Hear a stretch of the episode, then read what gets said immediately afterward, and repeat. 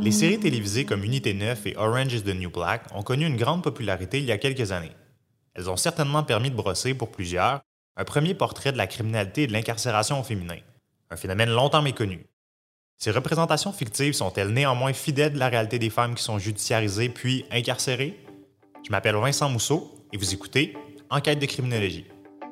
Enquête de criminologie, c'est un balado de vulgarisation scientifique où à chaque épisode, des experts du milieu académique et pratique viennent nous aider à investiguer quelques mythes et croyances populaires à propos de la criminologie.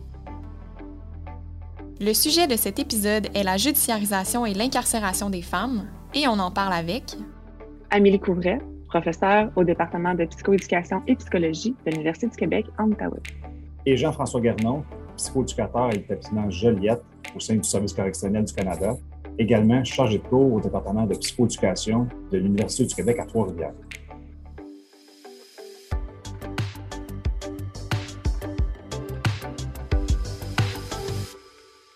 À une certaine époque, on doutait qu'une femme puisse être impliquée dans une forme ou une autre de criminalité. Et aujourd'hui encore, même si on sait que ce ne sont pas juste les hommes qui commettent des crimes, on reste quand même avec l'idée que les femmes qui sont condamnées et incarcérées pour des activités criminelles sont de loin l'exception plutôt que la règle. Pour situer un peu le sujet de l'épisode, pourriez-vous nous donner un aperçu de l'ampleur du phénomène de l'incarcération des femmes au Québec ou au Canada? Bien, en fait, euh, les femmes incarcérées représentent une minorité au sein du système de justice. Elles représentent une minorité aussi quand on regarde les arrestations policières, quand on regarde les incarcérations, c'est toujours une minorité. Au Québec, en fait, elles représentent environ 10 de la population carcérale générale. Puis au Canada, en fait, on peut penser que c'est entre 4 et 6 là, de la population carcérale totale. Donc, elles sont vraiment une minorité. Puis là, ben, Jean-François, tu pourras euh, contribuer à, ça aussi. En fait, on le sait, lorsqu'on regarde les statistiques, les femmes sont souvent reconnues coupables pour des délits contre les biens, en fait. Donc, c'est moins souvent de la criminalité de violence. Ce qu'on sait aussi, c'est que souvent, lorsqu'on regarde le niveau de gravité des délits, elles vont commettre les délits les moins graves dans la catégorie, si on veut. Donc, par exemple, pour euh, les voies de fait, mais souvent, ils vont être accusés de voies de fait simples et non pas des voies de fait armées. Donc, globalement, elles ont une criminalité qui est moins grave, si on peut utiliser ça, mais qui est tout aussi euh, diversifiée que euh, les hommes incarcérés. Effectivement, Amélie, avant de débuter, je tiens juste à mentionner que tout au long du balado, les opinions ou les idées exprimées par moi comme employé ne représentent pas celles du Service correctionnel du Canada ou même du gouvernement du Canada. Elles sont que les miennes. Euh, un peu comme Amélie mentionnait, euh, il y a beaucoup moins de femmes incarcérées que d'hommes. À titre d'exemple, il y a seulement cinq pénitenciers pour femmes au Canada, un dans chaque région administrative, comparativement à dix au Québec juste pour euh, l'incarcération masculine. Et de façon un peu plus générale également, on remarque que la femme elle commet des crimes de façon plus épisodique que la délinquance masculine qui est habituellement plus perceptible au long cours. Si on fait un cas de figure, souvent, auprès des hommes, on a souvent tendance à voir un jeune qui a passé par un trouble de comportement, un trouble des conduites, une délinquance juvénile, incarcération sans jeunesse. Après ça, des délits qui l'amènent au provincial pour ultimement accumuler vers une peine de ressort fédéral. La femme, c'est pas tout à fait ça. Euh, on est plus, bon, comme euh, Amélie le mentionnait, des crimes de nature répétitive mais aussi souvent des crimes un peu plus relationnels, donc en, complicité avec un conjoint de façon épisodique, de façon un peu plus unique au long cours finalement. Et c'est intéressant que vous mentionnez ça parce que si on se fie aux cas qui sont généralement médiatisés ou encore aux personnages principaux des séries télévisées à succès, les femmes qui seraient incarcérées, c'est souvent justement des femmes qui ont commis des meurtres ou d'autres crimes graves. On comprend donc que finalement, c'est pas tout à fait le genre de profil qu'on retrouve massivement dans les centres de détention pour femmes. Effectivement. Puis même en détention provinciale, lorsqu'on regarde c'est quoi les délits pour lesquels les femmes sont plus incarcérées, souvent, en fait, en plus des vols, ce qu'on remarque aussi beaucoup, c'est qu'elles sont là pour des bris. Donc, des bris de conditions, des bris de probation. Donc, encore une fois, ce n'est pas des délits qui sont graves. En fait, ça reflète plus leur difficulté à respecter les règles de leur probation ou de leurs conditions de libération conditionnelle que la commission d'un nouveau délit. Comme vous avez mentionné, euh, M. Mousseau, ça frappe l'imaginaire collectif de voir des femmes incarcérées au fédéral pour que ce soit des meurtres, que ce soit des infanticides, parce qu'on s'attend à une bienveillance de la part de la femme. On s'attend à ce que la femme soit douce, clémente, passive. Donc, on est tous dans des stéréotypes comme ça. Donc, si j'ai un délinquant masculin qui tue ses enfants, puis par exemple, j'ai une femme qui tue ses enfants, c'est comme si cas pour cas, la femme, c'est plus grave. Parce qu'on s'attend à une bienveillance de la femme, on ne s'attend pas à un comportement violent.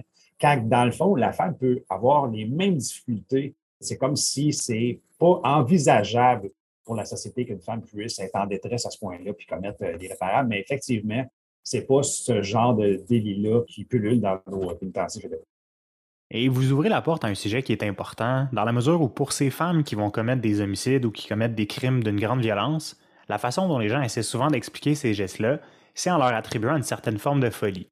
Après tout, les femmes sont généralement perçues comme étant bienveillantes, donc ces femmes doivent nécessairement vivre avec des enjeux au niveau de la santé psychologique.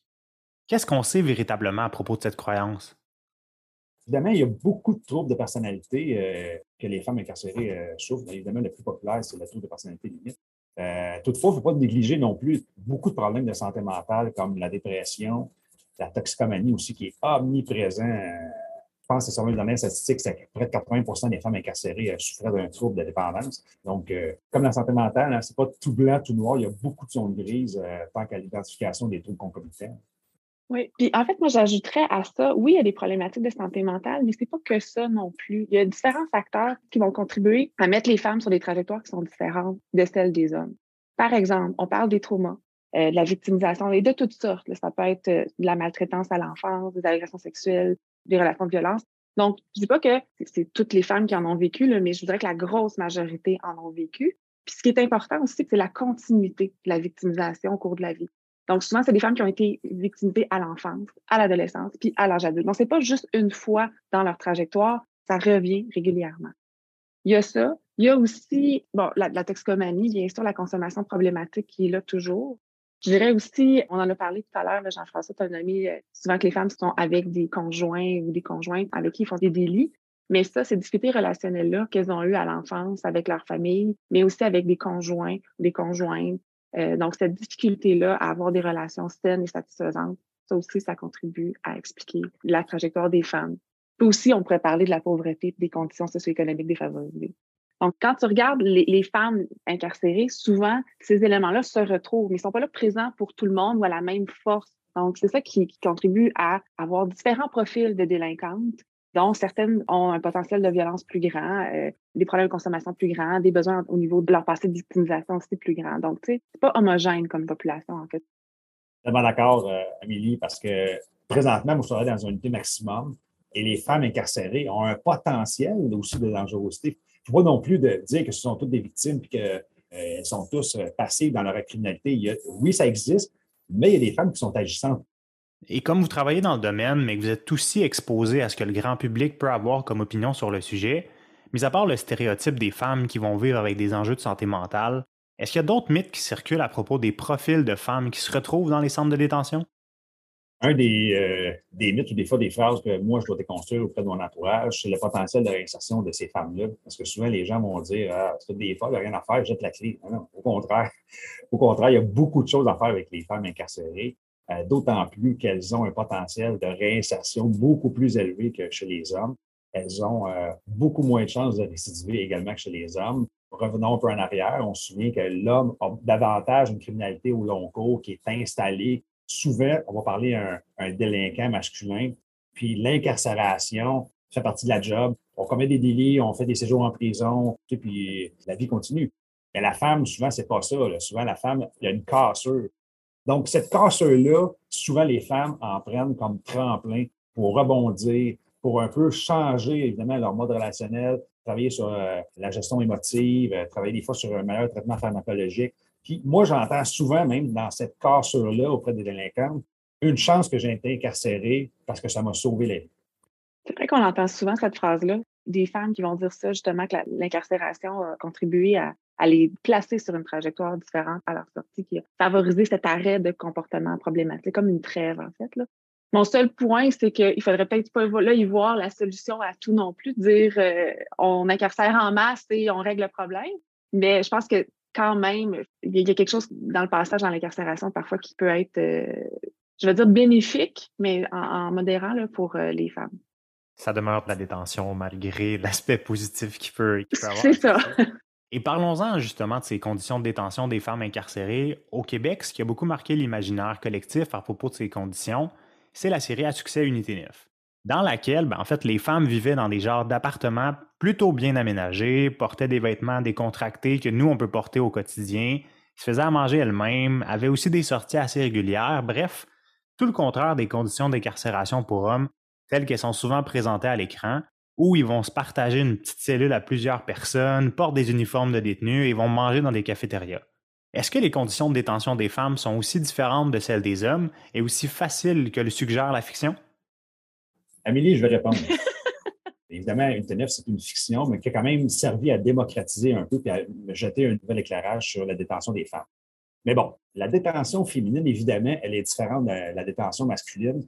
Revenons un peu en arrière. Il y a 25 ans, les femmes étaient incarcérées au pénitencier Kingston avec les hommes. Et après de nombreux abus, autant de la part des délinquants de la part des membres du personnel, il y a eu un rapport qui s'appelle Création de choix. Et suivant la mise en place de ce rapport-là, le Service correctionnel du Canada a décidé, dans le fond, de créer des unités d'habitation et des pénitenciers qui répondraient aux besoins spécifiques des femmes, d'où les petits appartements qu'on peut voir, euh, par exemple, dans l'unité 9. Par contre, peu importe les conditions de détention, qu'ils aient des fleurs à l'extérieur, que les murs soient peinturés en rose, on se souvient que c'est de la détention, que c'est de la privation des droits, qu'il y a quand même des activités qui sont routinières, qui sont intrusives, désagréables. Il ne faudrait quand même pas dire que c'est facile. Effectivement, c'est un peu plus facile que dans une unité d'habitation, par exemple, qu'on appelle des wings dans les pénitenciers masculins, où ce qui sont 80-90 pour un, établissement carcéral d'environ 300. Nous, à l'établissement Joliette, on a une population totale pour la région du Québec de 125 femmes. Présentement, on est à peu près 80-90, ce qui a beaucoup d'avantages d'avoir un petit nombre. Donc, évidemment, tous les intervenants, on connaît tous les détenus par le prénom. On est capable d'adresser davantage des facteurs criminogènes d'augmenter nos interventions. Puis effectivement, bien, ça a en sorte d'augmenter les chances de réinsertion, mais on se souvient que la détention égale une privation. Mmh. Puis à ça, j'ajouterais en fait euh, que, ben, exactement, en fait, on a décidé au service correctionnel d'avoir une perspective d'intervention qui s'inscrit plus dans des, euh, des principes qui sont sensibles au genre. Ça veut dire ça globalement qu'on n'intervient pas avec les femmes de la même façon qu'on va intervenir avec les hommes. Et donc, ça amène des conditions de détention qui sont différentes.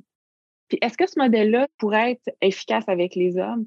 Probablement. Mais là, il y a beaucoup trop d'hommes incarcérés pour dire qu'on va faire des pénitenciers sur la même base. Fait que quand tout à l'heure, je parlais des, besoins plus spécifiques des femmes, mais en fait, avec des pénitenciers comme ça, ça permet d'avoir des interventions qui vont aller cibler ça spécifiquement, comme Jean-François le disait. Et de plus en plus, le ministère aussi de la Sécurité publique, donc pour les prisons euh, au Québec, en fait, on va vers cette tendance-là également. On fait des changements pour inscrire un peu plus nos pratiques dans des euh, pratiques sensibles aux gens. Et vous nous avez éclairé un peu sur les conditions différentes de détention des femmes par rapport à celles des hommes, mais une autre différence importante, c'est la maternité. Et là aussi, on entend toutes sortes de choses. Hein. Certaines personnes vont dire que c'est particulièrement difficile pour une femme qui a des enfants parce qu'elle va se trouver complètement séparée d'eux, alors que d'autres vont dire qu'au contraire, en fait, les femmes vont profiter de conditions à ce point différentes de celles des hommes qu'elles ont aussi la chance de rester avec leurs enfants même en incarcération. Comment ça se passe un peu la relation entre une mère et ses enfants quand la mère se retrouve en centre de détention? Bien, je pourrais peut-être commencer comme en général. En fait, ce qu'on remarque, c'est qu'une femme, une mère qui est incarcérée, elle va vivre son incarcération difficilement elle va, être séparée de ses enfants au quotidien. C'est-à-dire qu'elle vit ça presque comme un deuil, comme une un sentiment de crise, en fait, peu importe l'état de leur relation avec leurs enfants avant. Donc, même si elles n'avaient pas la garde, même si elles ne les voyaient pas tout le temps, elles vont vivre difficilement le fait d'être séparées de leurs enfants. Donc, ça, c'est une chose. Puis elles vont considérer le fait d'être incarcérées comme une occasion de pouvoir se centrer sur elles pour devenir des meilleures mères. Puis, euh, quand elles sont incarcérées, elles vont pouvoir envoyer des lettres à leurs enfants, écrire à leurs enfants, elles vont pouvoir euh, parler avec leurs enfants au téléphone si c'est possible, puis elles vont pouvoir avoir des visites aussi. Il y a aussi un programme au fédéral euh, en pénitencier qui est le programme Mère-Enfant. Jean-François pourra en parler dans quelques instants. Mais euh, globalement, les femmes ont accès quand même à leurs enfants. Ils peuvent maintenir un contact. Par contre, est-ce qu'elles le font? En fait, il y a très peu de femmes qui vont recevoir des visites de leurs enfants en détention parce qu'elles trouvent ça trop difficile. Il y a une charge émotive assez importante parce que les enfants viennent en prison pour les enfants comme pour la mère. Donc, il y a beaucoup de mères qui choisissent de ne pas voir leurs enfants en détention. Donc, euh, elles ont des moyens, mais elles ne l'utilisent pas toutes. Effectivement, le service correctionnel euh, a mis sur pied un programme qui s'appelle Mère-Enfant Euh, ce programme vise essentiellement les besoins et l'intérêt de l'enfant. Suivant un peu la théorie de l'attachement de Baldwin, les penseurs au SCC se sont posé la question est-ce que dans l'intérêt de l'enfant, il serait mieux de couper les liens avec la mère ou de conserver les liens avec la mère malgré l'incarcération? Donc, ils ont créé une unité où les mères incarcérées, répondant à certains critères, évidemment, de non-violence, de non-consommation, puis évidemment, ça prend la balle de la DPJ parce que la plupart des femmes qui ont un enfant incarcéré, très souvent, c'est pas dire presque tous les cas, il y a signalement dès la naissance pas de la DPJ. Bref, si la mère répond à certains critères, l'enfant peut venir habiter à temps plein. Donc, elle a son enfant avec elle, elle a une petite basinette, elle doit prodiguer des soins, pareil comme si euh, elle était en collectivité. C'est important de mentionner que pour nous, l'enfant n'est pas détenu. Si, par exemple, l'enfant mentionne qu'il voudrait retourner euh, chez son père, euh, il n'y a pas de problème. L'enfant peut habiter à temps plein jusqu'à l'âge de 5 ans, jusqu'à l'âge de la scolarisation, évidemment, obligatoire. Après ça, l'enfant peut revenir, par exemple, durant les congés, durant les vacances, durant les pédagogiques, donc peut revenir passer du temps avec la mère. Mais tout ça dans l'intérêt de l'enfant. Si l'enfant et les intervenants, par exemple, au dossier, remarquent que l'enfant, c'est plus dommageable et c'est pas dans l'intérêt, ils vont sortir l'enfant de la prison indépendamment de la volonté de la mère. Par contre, le, programme est euh, mère-enfant qui est plus ou moins utilisé euh, dernièrement parce qu'ils ont changé les critères euh, d'admissibilité, ce qui fait que ça pourrait être une initiative intéressante qui pourrait contribuer, dans certains cas, à préserver le lien entre la mère et ses enfants, mais qui est plus ou moins utilisé actuellement. Puis je dirais aussi qu'il y a certaines critiques qui vont remettre en question le fait qu'on envoie un enfant innocent en prison vivre avec des femmes qui ont toutes commis des délits, en fait. Ah, je suis d'accord, Amélie, qu'il peut y avoir deux côtés à médaille. Évidemment, d'un côté, on pourrait critiquer le modèle, mais pour côtoyer beaucoup de ces femmes qui sont incarcérées avec leurs enfants, les enfants, je pense, en bas âge, ne ressentent pas tant la pression d'incarcération, mm voient beaucoup les employés comme étant des mononcles et des matantes.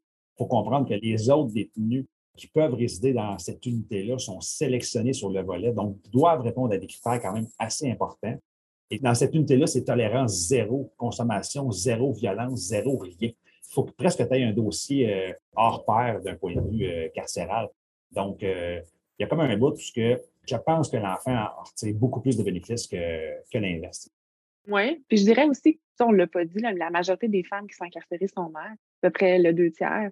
Donc, elles, vivent plusieurs enjeux en lien avec leur maternité quand elles sont incarcérées. Le fait d'avoir des programmes comme le programme Mère-Enfant, mais plus accessible aussi pour les mères qui peuvent pas justement euh, bénéficier de ce programme-là, euh, un programme sur les compétences parentales qui est, à mon avis, essentiel pour elles. Parce qu'on sait aussi que le contexte avant l'incarcération a beaucoup d'influence sur la relation que la femme avait avec ses enfants, d'une part, mais aussi qu'est-ce qu'elle va avoir comme contact durant l'incarcération.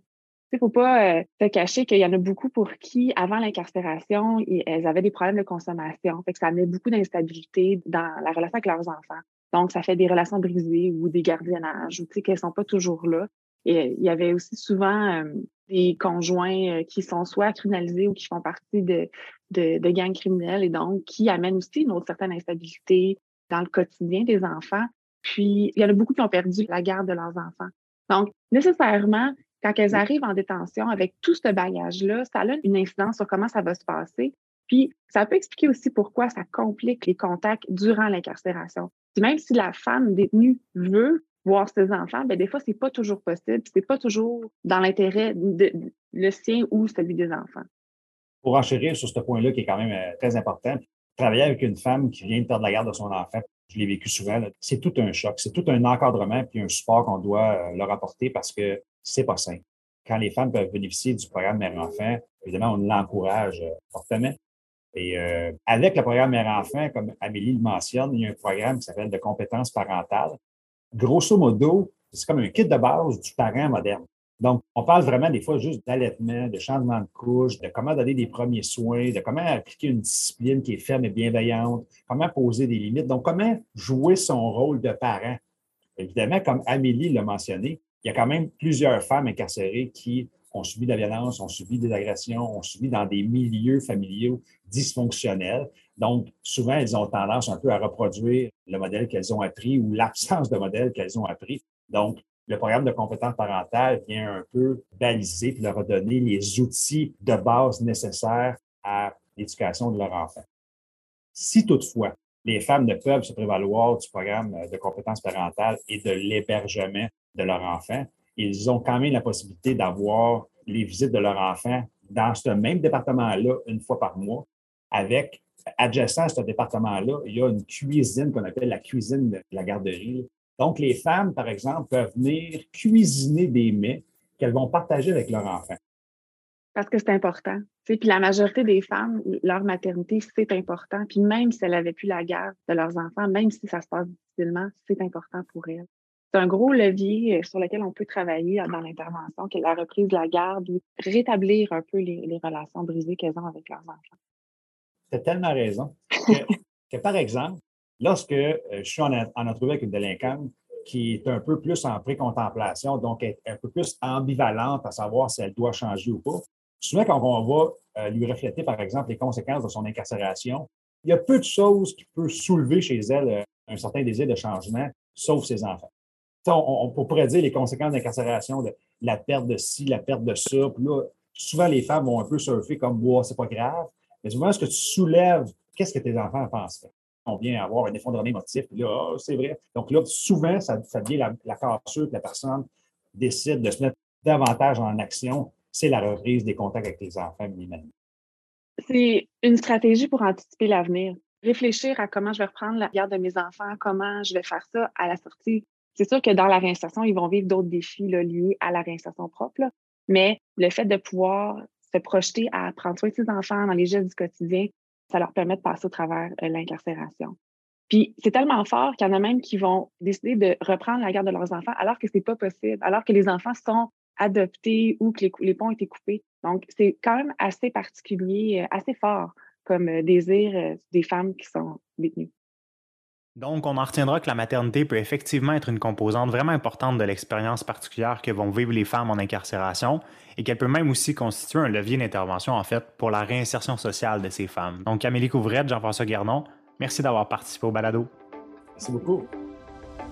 Il est désormais reconnu que les femmes judiciarisées présentent des spécificités par rapport aux hommes, notamment en ce qui a trait aux crimes qu'elles commettent et aux facteurs permettant d'expliquer leur passage dans la délinquance. Si cela se traduit par une approche différente au sein des services correctionnels, il n'en demeure pas moins que l'incarcération est une expérience significative et souvent difficile pour les femmes, et particulièrement pour celles qui vivent la maternité en détention. Enquête de criminologie est une idée originale de Vincent Mousseau et Marie-Ève Dubois. À la réalisation et la coordination, Audrey Deschaines, Marie-Ève Dubois, Vincent Mousseau et Florence Piché, et au soutien technique, Raphaël Waro. Ce balado est une production du Centre international de criminologie comparée.